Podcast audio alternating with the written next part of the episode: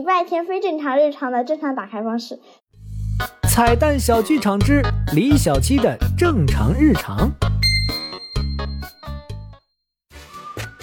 哦，李小七又在晨跑呢。哇，李小七，你的跑步姿势相当标准呐，你的呼吸方式相当规范呐，你的小黑，好好说话，找我干嘛？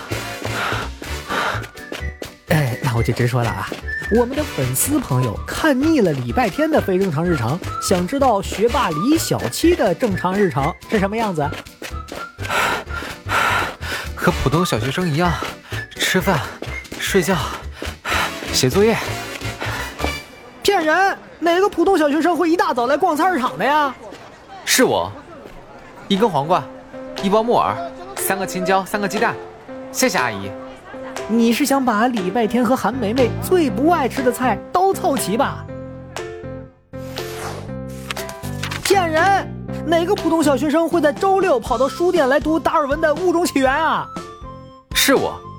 可是《时间简史》《社会契约论》。尼格马可伦理学，这些不都是普通的书籍吗？一点都不普通，这些书的作者可是霍金、卢梭和亚里士多德呀！骗人呐！哪个普通小学生会对着电视上的纪录片做笔记呀？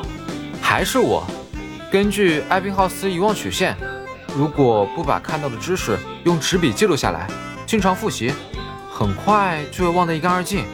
我的天哪！我算知道学霸是怎样炼成的了，你们学会了吗？